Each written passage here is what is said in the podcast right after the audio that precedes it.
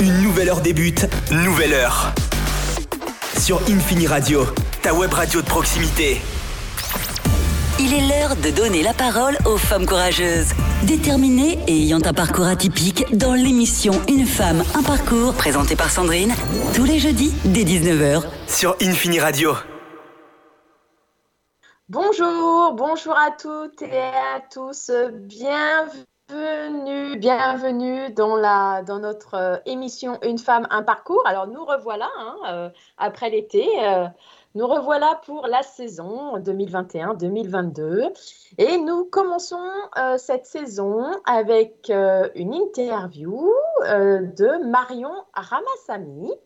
Donc Marion est directrice adjointe de la communication coopérative Biocop. Euh, c'est une jeune quinca célibataire qui vit à Paris et qui croque la vie à pleines dents. Marion attache une grande importance à maintenir un équilibre euh, entre vie professionnelle et vie personnelle. Elle pratique la danse, le théâtre et depuis peu le chant en amateur, un petit peu comme moi quoi. Euh, donc je vais te poser la première question, Marion. En quoi ton parcours est atypique Raconte-nous tout. Bonjour Sandrine, bonjour à toutes et tous. Merci euh, d'abord de me recevoir dans ton émission. Je suis très flattée de faire cette émission de rentrée. Euh, alors mon parcours, euh, oui, je pense qu'on peut dire qu'il est certainement un peu atypique parce qu'en fait, il n'est pas linéaire, il n'est pas formaté. Euh, en fait, moi, j'avais un un parcours assez tracé. Euh, on est, enfin, je suis ce qu'on appelle une première de la classe. Depuis la maternelle, j'étais vraiment très studieuse jusqu'à mes années euh, de collège-lycée. J'étais vraiment la première de la classe. J'ai euh, toute ma scolarité s'est passée comme ça. J'étais admise au lycée dans, à l'époque, je ne sais pas maintenant, mais qui était le meilleur lycée de France, Louis le Grand. Euh, Ah bon? donc pendant, oui, ouais, ouais, pendant toute cette scolarité-là, euh, ben voilà, on, on m'a un peu, on a tenté de me formater en me disant que je faisais partie d'une élite, que j'avais pas le droit à l'erreur, que l'échec n'était absolument pas envisageable. Et donc en fait, les gens qui intègrent ce lycée-là, ben, voilà, on, on te, on te programme si tu veux, on te, fait- on- on te programme à la réussite. C'est quand même beaucoup de pression hein, sur une jeune fille.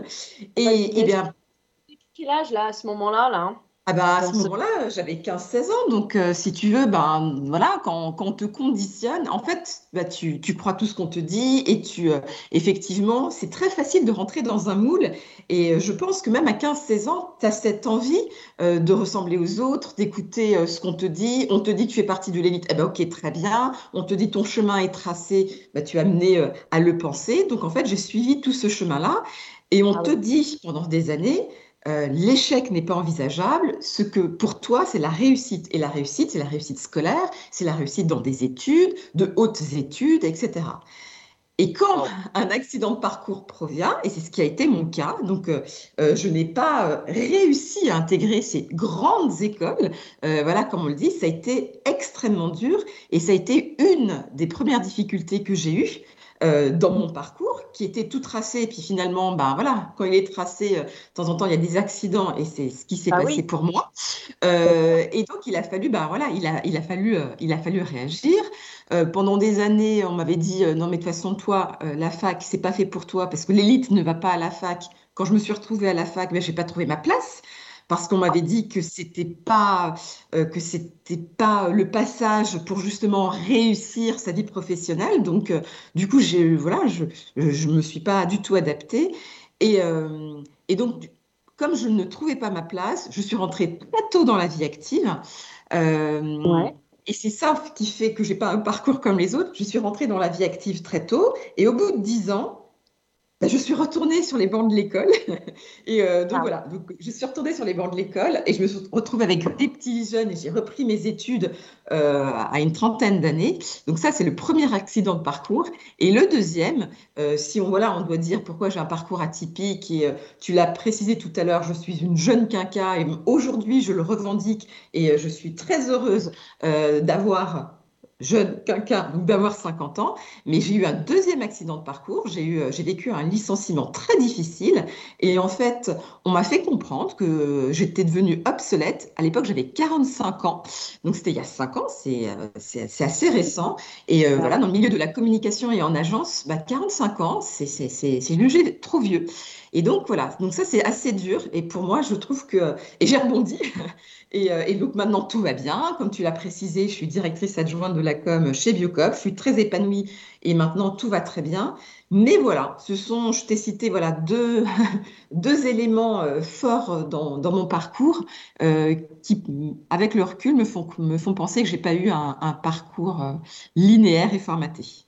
C'est clair, mais moi, ce qui m'intéresse aussi, c'est de creuser dans la première difficulté que tu as eue euh, moi, ce qui m'intéresse, c'est savoir comment tu as pu gérer euh, à l'intérieur de toi, hein, euh, même au niveau relationnel, comment tu as pu gérer cette première difficulté et, où, tu as trouvé l'énergie pour pouvoir, tu vois, rebondir. comment comment tu as géré cette première difficulté? Parce que tu étais jeune, quoi.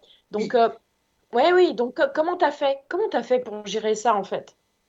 Alors c'était euh, donc j'ai beaucoup appris hein, de, cette première difficulté et ça m'a beaucoup servi euh, dans la deuxième partie euh, quand j'ai eu 45 ans et qu'il m'est arrivé ce second accident de parcours. tout au début c'était difficile, j'étais j'avoue hein, complètement désemparée. Et j'ai eu voilà une un moment de déprime où je me disais, où je m'accablais moi-même en disant, ben voilà, euh, je, ne vaux plus rien, euh, j'ai échoué, euh, ils avaient raison. et en fait, une fois que je me suis bien accablée, ce qui m'a permis de m'en sortir, c'est de passer à l'action. Ça a l'air bizarre comme ça, mais en fait, c'est l'action euh, qui fait qu'on arrive à trouver des solutions, qu'on arrive à, rencontrer des gens. Euh, il y a une expression, il faut se mettre un, grand coup de pied derrière. Euh, je ne dis pas que je l'ai fait tout de suite. Hein. Pendant plusieurs mois, je me suis accablée et je, voilà, je, je me suis dit, bon, ben, je n'y arriverai pas. Et puis ensuite, passer à l'action. Donc, euh, bon, euh, je suis OK, je suis allée à la fac, ça s'est pas bien passé, je savais pas quoi faire. Moi, vraiment là où je suis rentrée dans l'action, où j'ai complètement changé euh, mon logiciel, c'est à partir du moment où je me suis dit, bon, bah OK, très bien. les études, voilà, ça s'est arrêté net. bon, moi, bah, je vais pas passer par quatre chemins, je vais rentrer dans la vie active. Et au moment où j'ai commencé à bosser, à me confronter à des réalités, c'est là où je me suis dit, je me faisais une montagne de j'ai appris à prendre du recul. En fait, j'ai rencontré bah, des professionnels, des personnes plus âgées. En fait, j'étais dans un, petit monde. J'étais dans le monde, euh, bah, voilà, euh, des prépas, parce que voilà, j'étais dans le lycée Grand. Ensuite, j'étais en prépa, entourée que d'autres étudiants qui avaient euh, réussi dans leurs études. Et se confronter à du pragmatisme, à de la réalité, à des professionnels, à des gens plus âgés. Et en fait, c'est ça, c'est l'autre qui m'a qui a permis euh, qui m'a permis, entre guillemets, euh, de prendre ce recul nécessaire et puis de passer à autre chose, de bien vivre euh, ces années professionnelles et ensuite de me dire, j'ai des choses à me prouver, de me dire, ben, en fait, moi, ça m'intéresse de reprendre mes études. Donc, après dix ans de vie professionnelle, j'ai repris des études, j'ai repris ces cursus. Je voulais pas rester, entre guillemets, sur un échec. Et je dis entre guillemets parce que avec le recul, c'est pas un échec, c'est un enseignement. C'est voilà, je, je, vois autrement les échecs aujourd'hui. Non, puis il n'y a pas de honte d'être en échec. exactement, exactement. Quand je t'entends, euh, tu vois, dire que ces écoles-là disent aux enfants, euh, ils n'ont pas le droit à l'échec, ils n'ont pas le droit à l'erreur, mais c'est complètement débile. franchement, c'est comment tu peux dire ça à un enfant, quoi? C'est l'échec, il n'y a, y y a, pas de, a pas de honte à, à, à, avoir un échec et à pas réussir certaines choses dans, dans la vie, quoi. C'est euh, moi, ça me choque. Bah, c'est au niveau, enfin, c'est là où tu vois qu'il y a une grande différence, tu vois, dans l'éducation. Les anglo-saxons, ils n'ont pas du tout la même, la même façon d'appréhender euh, l'échec, en fait. L'échec, il est accepté euh, et c'est ce qui permet effectivement aux anglo-saxons d'oser et d'être beaucoup plus audacieux que nous. parce que nous, dans l'éducation, on te dit attention, tu, en tout cas, mon époque. Hein, je ne sais pas si ça a changé dans l'éducation actuelle, mais euh, voilà, on te donne pas trop le droit à, cette, à, l'échec et euh, tu as beaucoup de pression aussi de ta famille, de tes parents, parce que tout le monde est conditionné par la réussite. Et encore une fois, je le mets entre guillemets. Ça veut dire quoi la réussite? C'est vraiment très relatif. Très relatif, bien sûr. C'est très large, bien sûr. Bien sûr. Ah, ça, me, ça me choque vraiment d'entendre de, de ça parce que justement quand on, quand on fait des erreurs, c'est quand on est, on, a, on est en échec, c'est comme ça qu'on rebondit, c'est comme ça qu'on apprend. Et la preuve, la preuve. Et la preuve. Et la preuve. La preuve. La preuve, tu as pu rebondir, tu as pu diriger vers, euh, vers, euh, voilà, vers l'action. Et c'est là que tu as découvert de belles personnes qui t'ont tiré vers le haut. Qui, voilà, c'est un, un échec, c'est jamais mauvais. Enfin, je veux dire, c'est toujours bon. C'est toujours bon. C'est toujours bon. Et après, le deuxième. Alors, oui, oui, oui, tout à fait, bien sûr, bien sûr. Ça peut être qu'une expérience qui tire vers le haut de toute façon. Hein. Euh, et ça, pour les auditrices et les auditeurs qui nous entendent, euh, c'est pareil pour vous. Hein. Si vous êtes euh, en, période d'échec ou en période de difficulté, il bah, faut se dire que c'est un passage et, et, que, derrière ça, vous allez rebondir vous allez rencontrer des personnes qui vont croire en vous et qui vont vous tirer vers le haut, comme, comme pour Marion, de toute façon. Et, la seconde difficulté, là, donc ça a été euh, te remettre dans les études.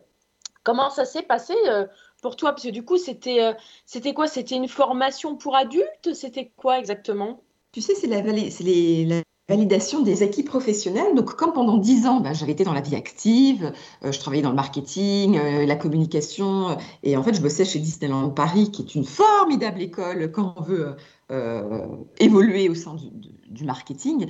Euh, et quand j'ai repris euh, mes études, ça c'est c'est très euh, familier euh, chez les anglo-saxons, c'est de mélanger dans des promotions euh, des étudiants avec des professionnels. Donc quand j'ai repris mes études, en fait, je suis directement arrivée en, master, donc en bac plus 5, parce que dans l'école où je suis allée, mais ce n'était pas la seule école, donc c'était l'ISC à Agnières, mais tu as d'autres écoles de commerce comme ça qui proposent des masters, où dans leur promotion, ils proposent à un tiers de professionnels de rejoindre la promotion il valide les acquis professionnels et au bout de 10 ans, ben voilà, moi j'avais travaillé 10 ans, 10 ans chez Disney au marketing, euh, oui, euh, j'avais appris énormément de choses et donc j'avais entre guillemets un niveau complètement équivalent à des étudiants qui avaient fait un cursus, un, cursus pardon, beaucoup plus classique. Et ça, c'est très intéressant et ça existe depuis très longtemps euh, dans les pays anglo-saxons, que ce soit en Angleterre ou aux États-Unis, ce mélange, cette mixité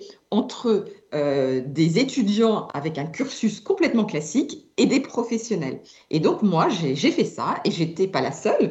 Euh, donc en fait, dans la promotion, il y avait un tiers de personnes comme moi qui étaient issues du monde professionnel. Donc on était plus âgés, on avait une expérience assez significative, minimum 10 ans dans la vie active, et on se retrouvait sur les bancs de l'école à temps plein. C'était pas des cours du soir. Donc c'est vrai que c'était assez déstabilisant de se retrouver euh, avec des petits jeunes qui voilà qui ne connaissent ben, rien euh, à, la vie professionnelle. Donc c'est déstabilisant dans un premier temps et ensuite j'ai vu que c'était très enrichissant. On s'est vraiment nourri euh, les uns les autres. Euh, moi, j'avais à cœur d'aller les rencontrer et de, voir, parce qu'ils avaient, ils avaient un, savoir, ils avaient conceptualisé des choses que moi, j'avais tout de suite mises en pratique euh, puisque je suis rentrée dans la vie active euh, assez tôt. Et donc, en fait, euh, en travaillant ensemble, parce que c'est ça, hein, dans un master, il y a beaucoup d'études de cas, de travail en groupe. On laisse très peu la place aux travaux individuels au profit de travaux collectifs et de travaux de groupe. Ça, j'ai énormément apprécié. Ben, on s'est nourris les uns les autres. Euh, donc c'est une expérience euh, vraiment, euh, même si elle m'a déstabilisée au début, mais voilà, pendant un an, donc ça a duré un an, j'ai vraiment beaucoup, beaucoup apprécié ces échanges. et, je pense que ça me vient de là, ce goût du collectif. parce que pendant cette période-là, pendant cette année, l'individu et l'individuel étaient vraiment laissés de côté au profit des travaux de groupe, au profit du collectif c'est chouette, hein. tu as pu apprendre beaucoup, hein. c'est sûr. Énormément, énormément, ah. par des personnes beaucoup plus jeunes, mais euh, je me souviens qu'elles me disaient la même chose, que je leur apprenais et je leur transmettais aussi pas mal de choses. On s'est nourris les uns les autres. ça, c'est vraiment, vraiment top. Ça, c'est, ça, c'est génial. C'est juste, juste du bonheur. écoutez, on va faire une petite pause. Euh, euh, musicale pour respirer un petit peu et boire un petit coup avec France Gall Résiste.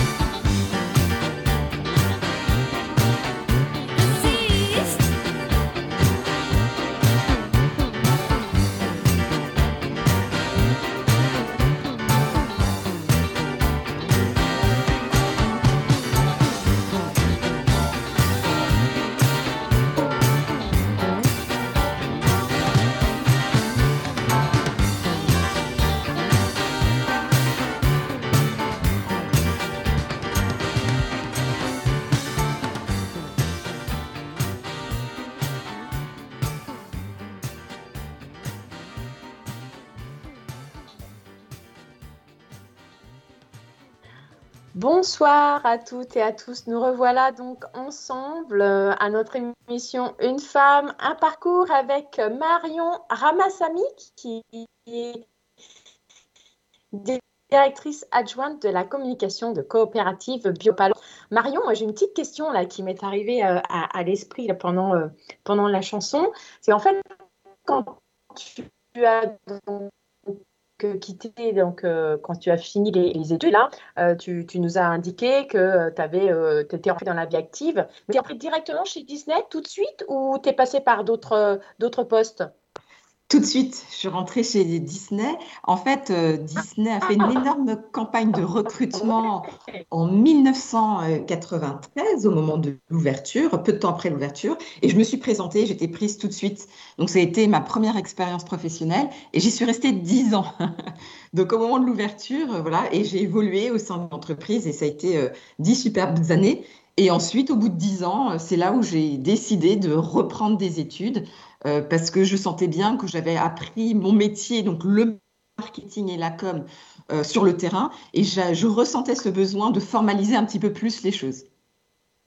Et comment tu as évolué euh, au sein, c'est intéressant de, montrer aux auditrices et aux auditeurs que dans un gros groupe comme ça, on, peut très bien rentrer petit et ressortir très grand. Donc, euh, euh, c'est important de leur, montrer qu'il ne euh, faut pas hésiter de, prendre un poste un, voilà, un, peu petit pour entrer dans un groupe et, ne pas hésiter à, évoluer à l'intérieur de ce groupe. Comment toi, tu as évolué ce groupe-là? Comment ça s'est passé?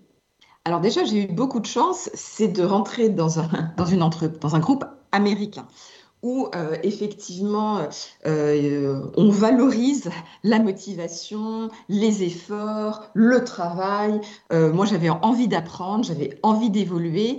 je me suis tout de suite sentie à ma place et très rapidement, ben voilà, j'ai été, j'ai comme un bon élément. Mais ensuite, il a fallu oser et en 10 ans, tous les 18 mois, une fois que je maîtrisais mon poste, je faisais savoir que j'avais envie d'évoluer, je faisais savoir euh, que, je, voilà, que je voulais changer de poste. Euh, il faut s'intéresser, pour moi, si je devais donner des conseils pour évoluer au sein d'un groupe, bah, il faut s'intéresser, il faut être proactif. Il ne faut surtout pas attendre qu'on vienne vous chercher. Parce que si vous attendez qu'on vienne vous chercher, vous pouvez attendre longtemps. Donc en fait, il faut se manifester, il ne faut pas avoir peur de se prendre des vestes, il faut oser, il faut s'intéresser. Euh, moi, avant d'atterrir au, marketing, je suis passée par différentes étapes. Hein. Je n'ai pas atterri tout de suite au marketing. C'est vraiment un des métiers les plus demandés quand on est dans une boîte américaine et surtout chez Disney.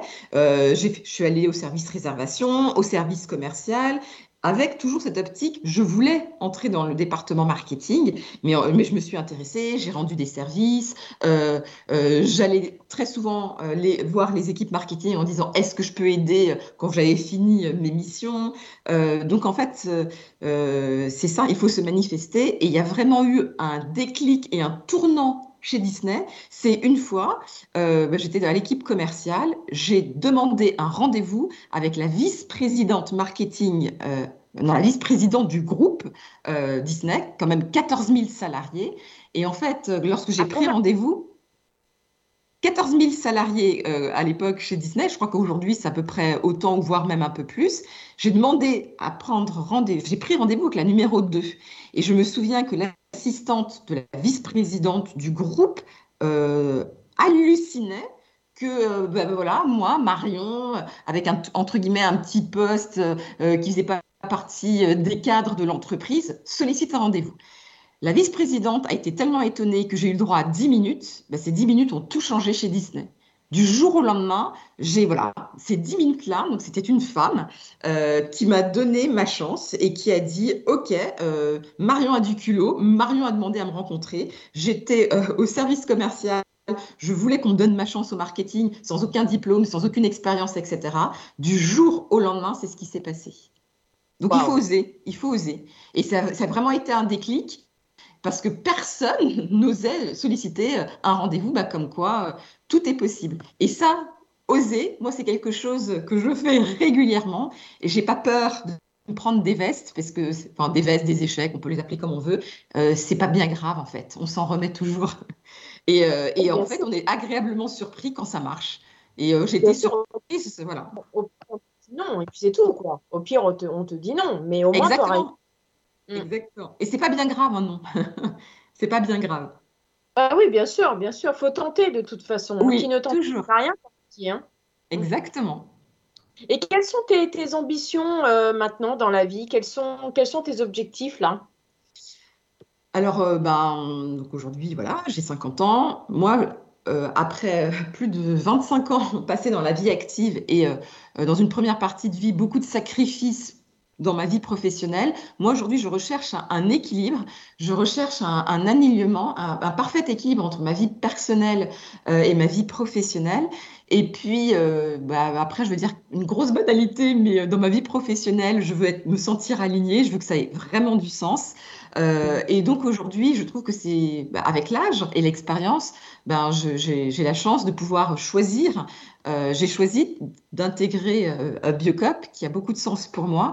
Euh, et donc voilà, c'est ça. Aujourd'hui, mon ambition, c'est d'être parfaitement alignée. Euh, voilà, c'est pas un job alimentaire. J'aime ce que je fais et en même temps, j'ai cet équilibre, ce parfait équilibre avec ma vie personnelle. Et comme tu l'as dit, j'ai beaucoup d'activités une vie artistique en amateur, mais euh, auquel je tiens, le chant, la danse, le théâtre. Donc voilà, en fait, c'est ça, c'est mes ambitions, c'est le fait de kiffer mon quotidien et euh, voilà, et d'être dans un euh, dans un dans un quotidien exaltant. Et c'est ça.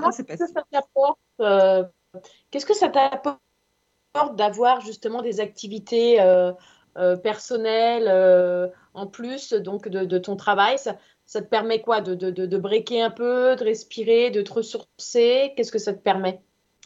Alors, toutes les activités que je t'ai citées, en fait, c'est des activités de groupe, de troupe. Parce que même le chant, je suis dans une chorale, le théâtre, je suis dans une troupe, et la danse, je suis dans une troupe. Et en fait, moi, euh, c'est vraiment un fil conducteur euh, depuis ces dernières années, le collectif, la troupe, et c'est ça que ça m'apporte.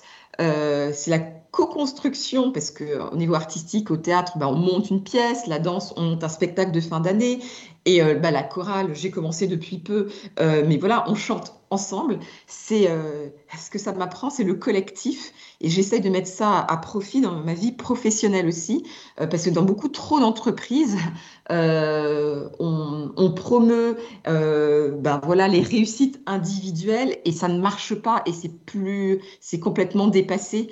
Euh, l'individualité au sein d'une entreprise. Aujourd'hui, pour qu'une entreprise performe, elle doit, elle doit s'appuyer sur l'humain et elle doit s'appuyer du collectif.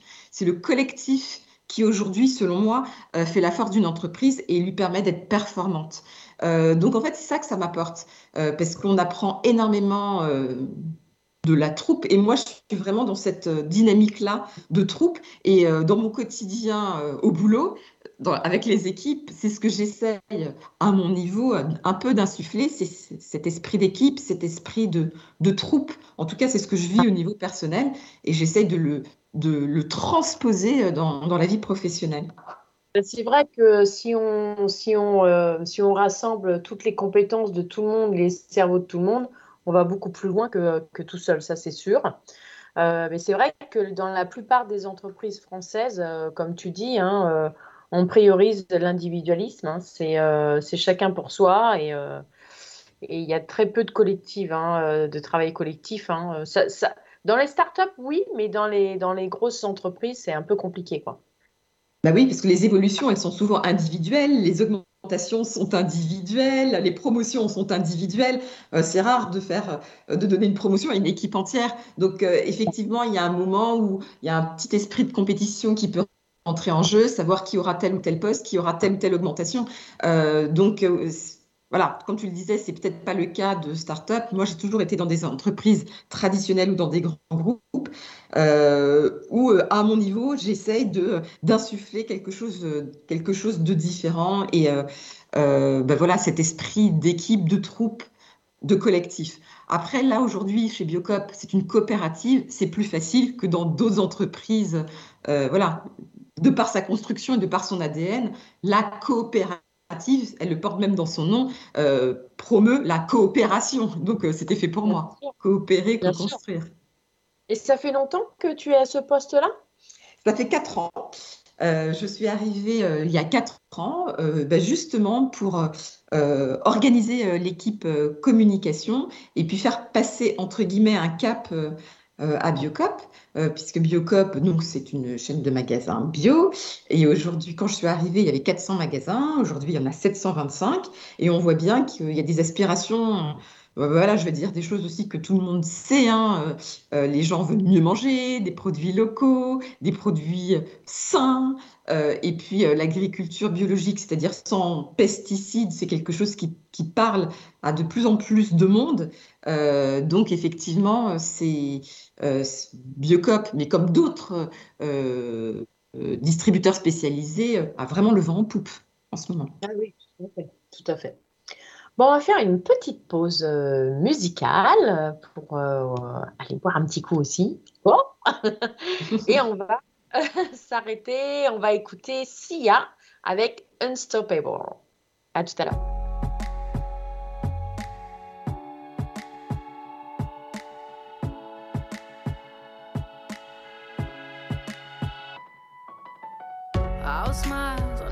takes to fool this town.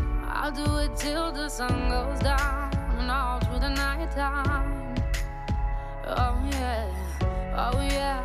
I'll tell you what you wanna hear. Keep my sunglasses on while I shed a tear. It's never the right time. Yeah, yeah, yeah.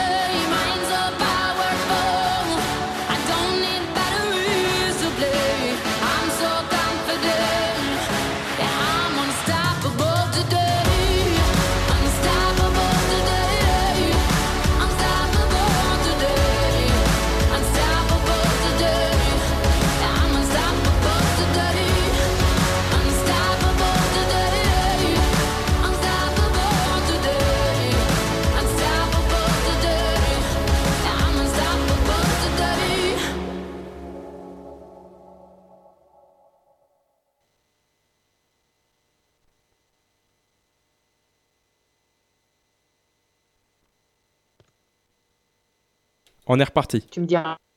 On est reparti. Oui, nous revoilà tous ensemble à notre émission Une femme, un parcours avec euh, Marion Ramassamy qui est directrice adjointe de la communication.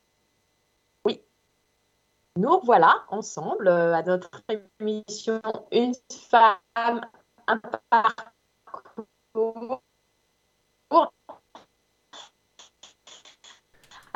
Alors, vous êtes en direct. Ramazami, directrice adjointe de la communication coopérative du COP. Moi, je vais Marion, qu'on va parler. Donc, Alors, vous êtes en direct sur Infini Radio. Il y a un petit incident technique. Sandrine va revenir dans un instant.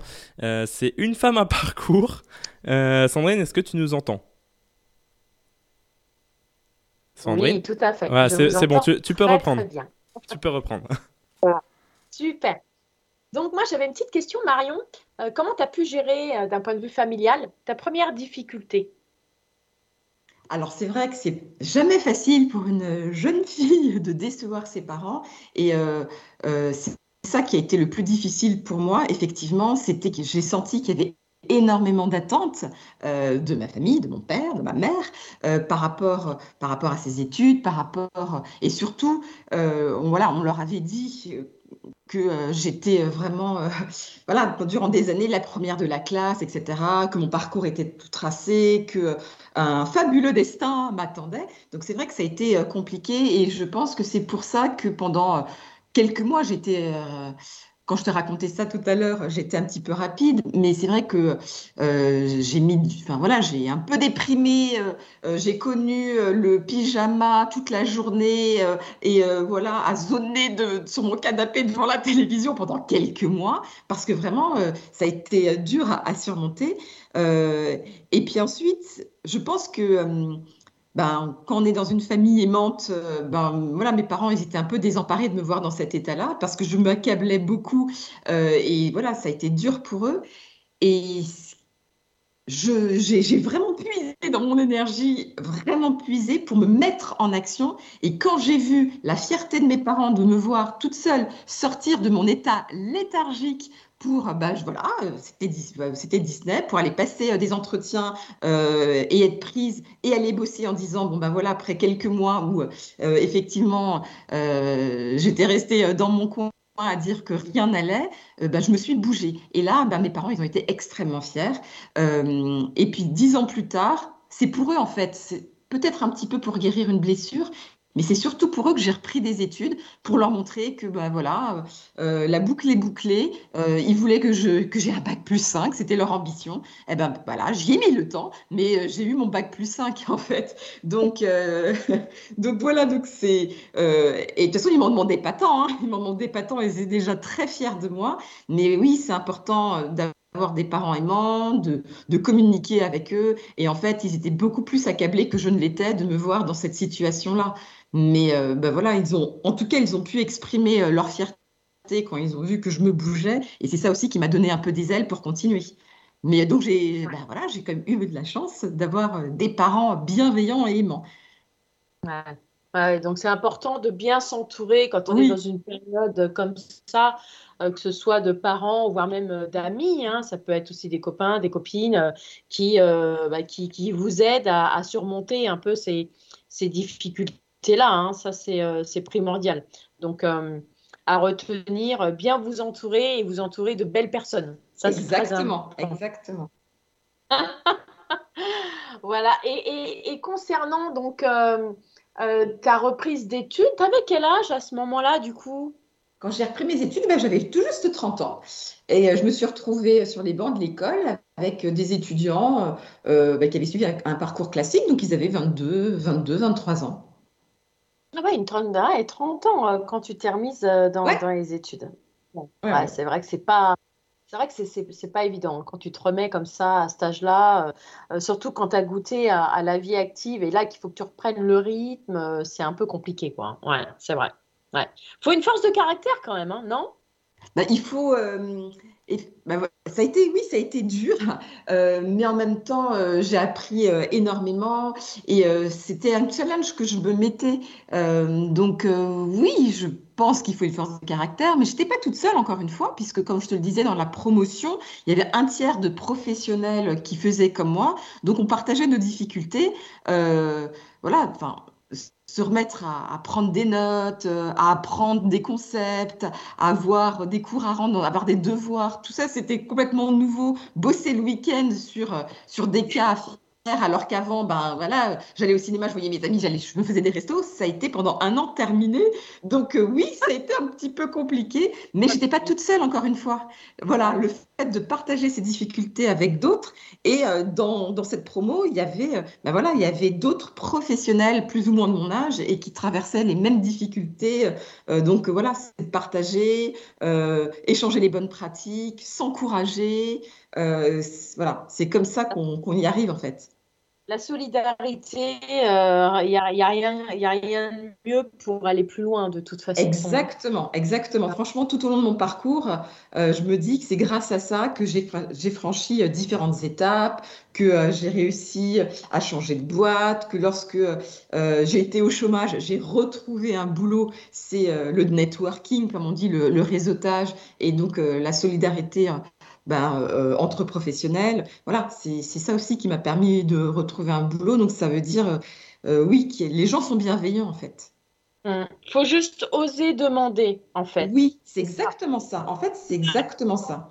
Euh, euh, il, faut, il faut oser aller vers les gens. Euh, c'est vrai que parfois on n'ose pas trop parce qu'on n'ose pas déranger les gens. On se dit oh là là oui mais lui il va m'envoyer bouler ou alors il va pas me répondre ou alors mais peu importe, on s'en fout. Le principal c'est d'essayer et puis après on voit. Et c'est tellement gratifiant d'aider les autres. En fait, moi, à chaque fois que j'ai demandé de l'aide, on m'a jamais dit non.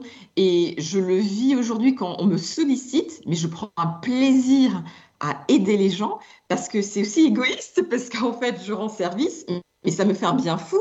Et en fait, il faut avoir ça en tête. C'est quand tu aides les gens, euh, il y a une petite, un petit bénéfice très égoïste et perso, c'est que ça fait du bien, ça fait un bien. Mais c'est génial d'aider. Et euh, donc, euh, ben, je le vis aujourd'hui en étant de l'autre côté, en, en, aidant, et je fais, ah, ben, je comprends aussi pourquoi euh, les gens m'ont accompagné, aidé, etc. Parce que tu, tu, te sens bien.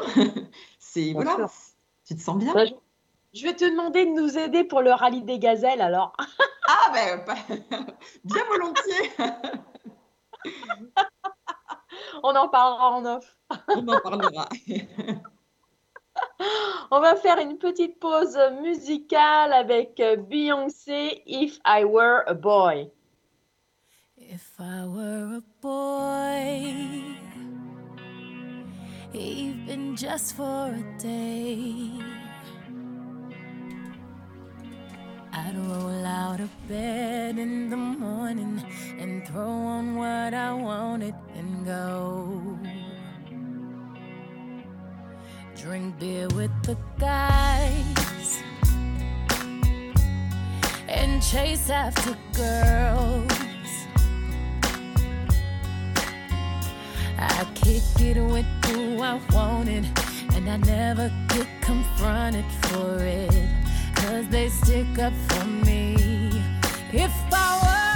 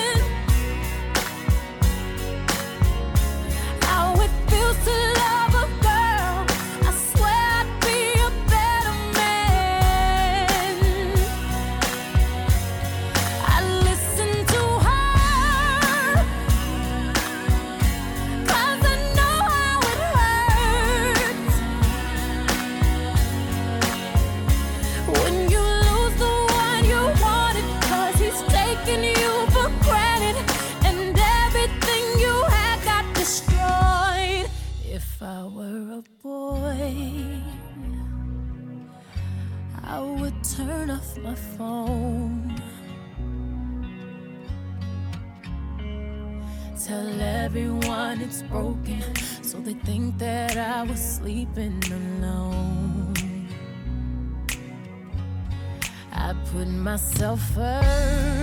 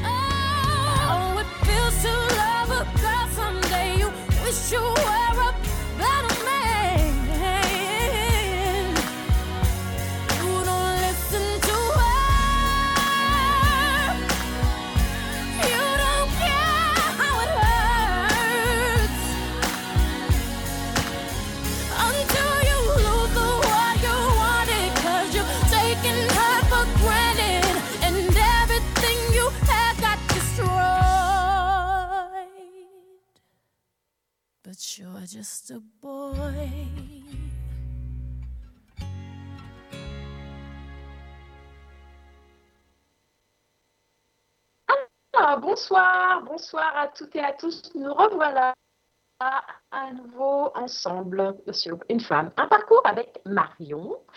Et Marion, nous allons aborder euh, le sujet de ce qui est le plus important pour toi dans la vie. Alors, j'en ai un petit peu parlé tout à l'heure, tu sais, avec ce fameux équilibre que je recherche et que je pense avoir trouvé entre ma vie perso et ma vie euh, professionnelle. Euh, bah, tout simplement, moi, je veux vibrer, je veux ressentir de la joie, je veux vraiment être complètement alignée euh, dans ce que je fais. Et c'est ça le plus important pour moi. Il n'y a pas euh, un pan qui prend plus l'importance sur un autre, tu vois. Je veux vraiment vibrer chaque jour et être contente de me lever tous les matins. Et c'est le cas, c'est le cas aujourd'hui. donc voilà, donc je suis contente, je suis ravie. Donc là, t'es en- t'es- toi, tu habites en région parisienne, hein, c'est ça? Oui, oui, oui. Je, je vis à Paris et je travaille à Paris. D'accord. D'accord, ah oui, donc t'es pas très loin de ton travail alors du coup. J'ai cette chance-là, j'ai cette chance-là, effectivement, euh, de ne pas passer beaucoup de trop de temps dans les transports et de pouvoir effectivement consacrer le temps que j'économise, entre guillemets, euh, euh, dans mes passions, que ce soit le théâtre, la danse, le chant.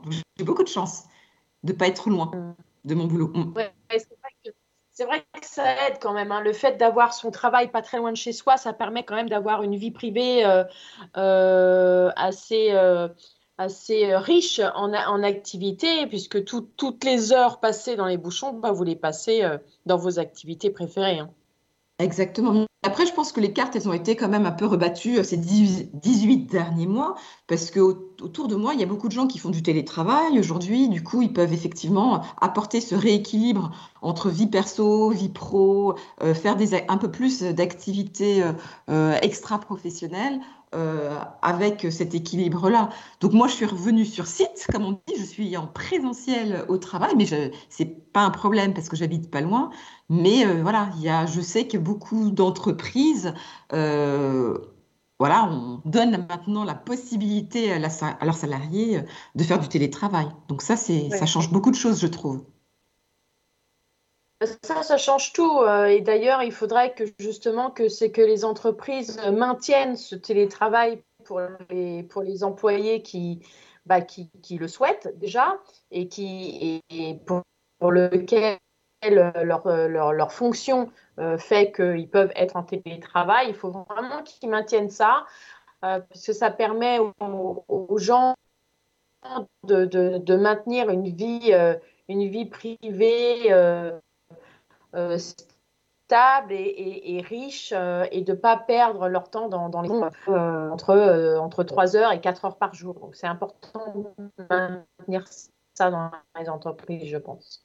De toute façon, les salariés, des salariés épanouis, ce sont bien, des salariés Qu'est-ce que tu conseilles alors, du coup, à nos autres Bien sûr, tout à fait. Ah, tout à fait, tout à fait, bien sûr. Et c'est vrai que les bouchons, les, les, les, euh, toutes, toutes ces heures passées en voiture, c'est stressant. Et du coup, les employés arrivent euh, au travail déjà stressés. Ça, c'est pas forcément bon. Exactement. Bien sûr, bien sûr. On va refaire une petite pause musicale et ensuite, euh, bah, on, a- on terminera l'émission par tes préconisations. Et nous allons écouter Shani O'Connor, Nothing Compares to You.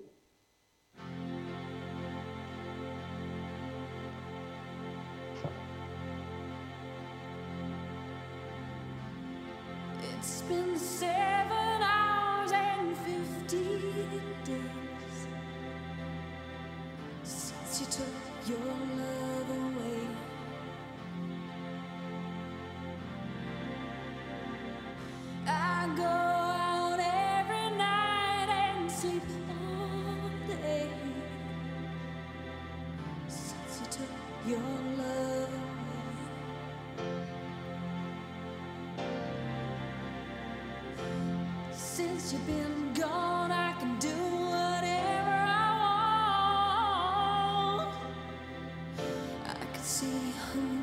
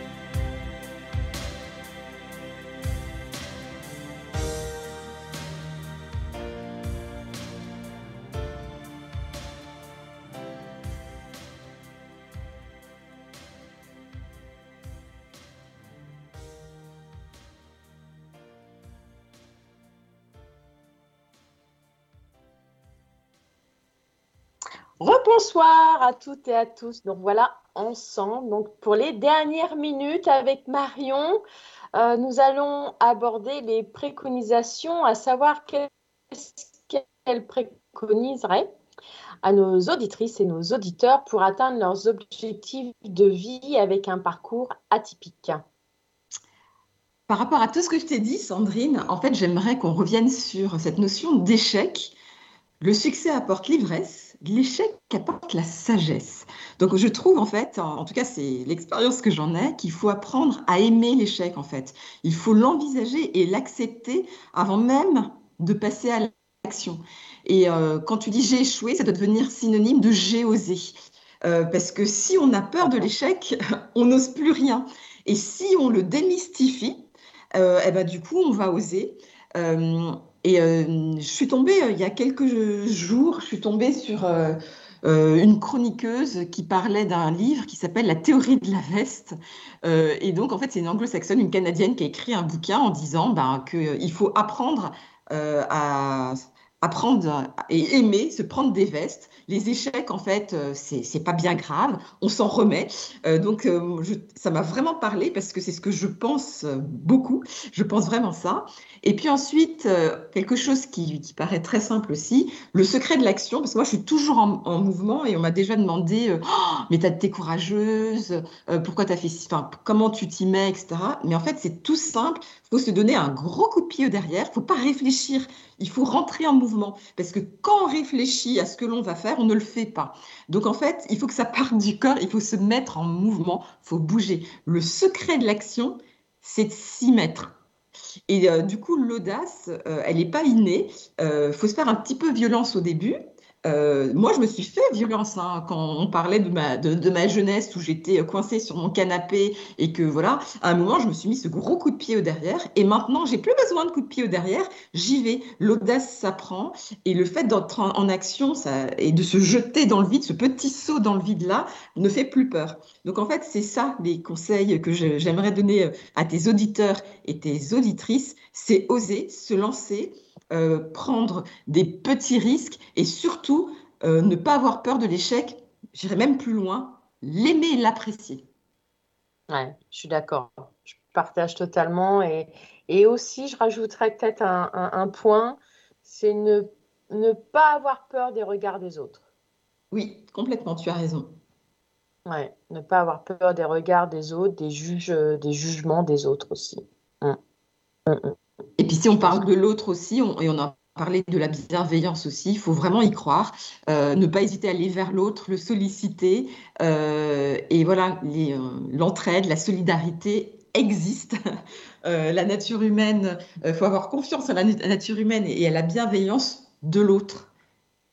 Et à partir du moment où on appréhende ça de cette façon-là, où on voit le positif chez les gens, les gens renvoient aussi du positif.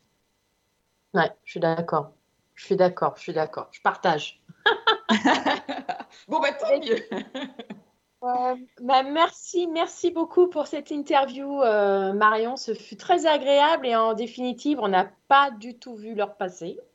Ah bah, et pour moi, franchement, c'était très sympathique. Merci à toi, merci de cette invitation et de ce, cette heure passée ensemble. C'était très sympathique. Merci beaucoup, Marion. Et je vous dis toutes. Euh, à tous et à toutes euh, à la semaine prochaine. Et euh, bah, écoutez, profitez-en, profitez de la vie, profitez de ce week-end. Et je vous dis à très vite. Au revoir. Retrouve les podcasts de tes émissions sur Spotify, Deezer, Apple Podcast, Google Podcast ou sur infiniradio.fr.